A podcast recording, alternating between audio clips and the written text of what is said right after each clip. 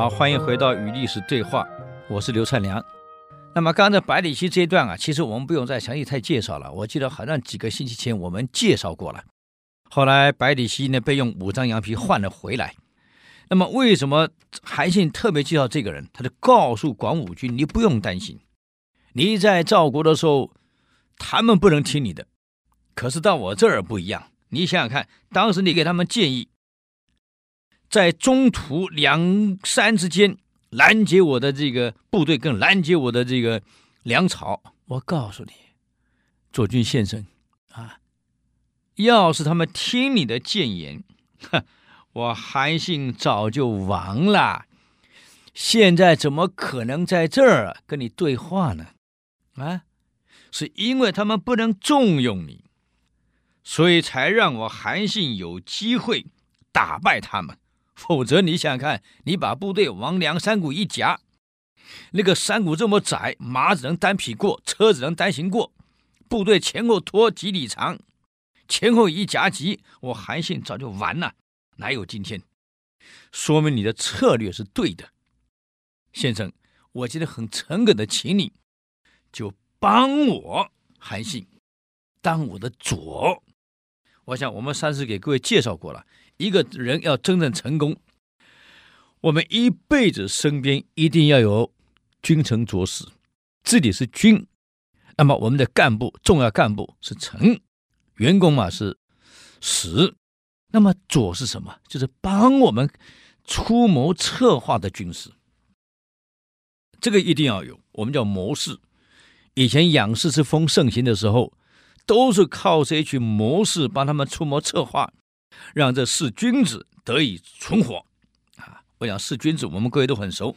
春秋战国战国时候的四君子，齐国的孟尝君，魏国的信陵君，赵国的平原君啊，楚国的春申君，这四大君子，那养是养很多，都是帮他们出谋策划。没有这些人帮他们出谋策划，你想他们怎么成功？所以一样的道理，各位。我们要成功，不管我们是不是在经营事业，我们人一生当中，身边得有几个好朋友能够跟我们讲真话。当然，我们周围的人能不能跟我们讲真话，那得看我们能不能纳谏，能不能听得下真话。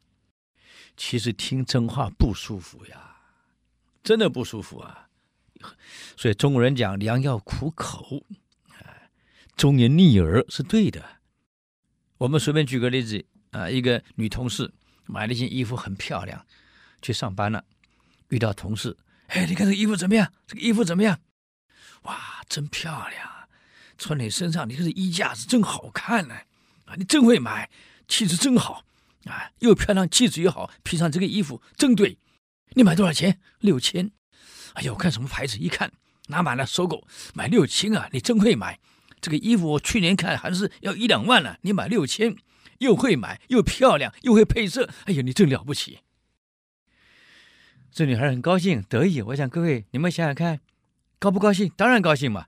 进去了碰到经理，哎，经理你看这个衣服怎么样？你怎么这样穿的呀？这个纹对不对嘛？这一穿就跟汽油桶一样，颜色也配不来，你怎么挑这种颜色呢？我看什么牌子的？这个牌子哪买的？收我多少钱？六千。哎呀，我们楼下就有卖的，一条两百六。哎呀，你被骗了。各位，经理讲的是真话，前面刚刚那位讲的是非真话。想想看，我们宁可听哪个的？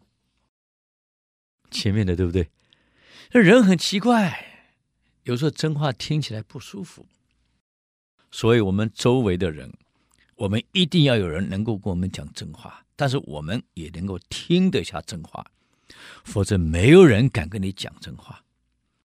一个组织也是一样，一个企业也是一样，上上下下没有人敢讲真话。我们为了生存怎么办？我想各位我们上班都有经验的，老板能讲真话讲真话，老板不能讲真话怎么办？只好为了生存讲假话、讲谎话、讲瞎话、讲大话，我们称为四个现代化。一个组织上上下下净讲实话，不讲真话，这组织是很危险的呀。所以韩信跟广武军说：“您讲的是真话呀，他们要能听，我哪有今天？我希望你留在我身边，当我的左，就跟我讲真话。你看我韩信下一步该怎么走？哎呀，这在广武军才愿意为韩信出谋策划，才教他怎么样取齐国，怎么样拿下齐国，最后在齐国稳住脚，变成了三足鼎立，齐国、楚国跟汉。三国鼎立，那么其实韩信到了齐国，又来了一位很好的，他拿下齐国一个齐人啊，就齐国人叫做蒯通。这个人跑来见了韩信，可惜他的话韩信这是没听了，非常可惜。他跟韩信说：“将军，我看你的相，不过是一个侯爷而已。”可是我看你的背却有帝王之相，大贵呀！其实蒯通是故意这样讲的，他怕韩信不肯接纳。韩信问他：“此话何意？”蒯通说：“既然你有帝王之相，何不朝帝王去努力呢？而愿意为人家效命呢？”韩信说：“此话怎讲？”蒯通说了。将军，你想一想，天下刚起义的时候，人们所关注的是把暴秦给灭了。可现在暴秦已经灭了，演变到最后变成楚汉在相争，已经三个年头多了。你想一想看看，这个战争从起义反秦。到楚汉争霸到现在多少年了？多少老百姓人头落地了？到处抓壮丁、抓兵、征粮，人民苦不堪言啊！多么期望这战争早点结束！你看看外面，到处是尸骨，几百里找不到一户人家，连个鸡啼的声音都没有，可怜啊！天下苍生啊！而项羽在彭城一战打败刘邦，一路追击，本来以为可以灭掉刘邦，就没想到打到泾县跟所城之间，项羽也打不进去了。为什么？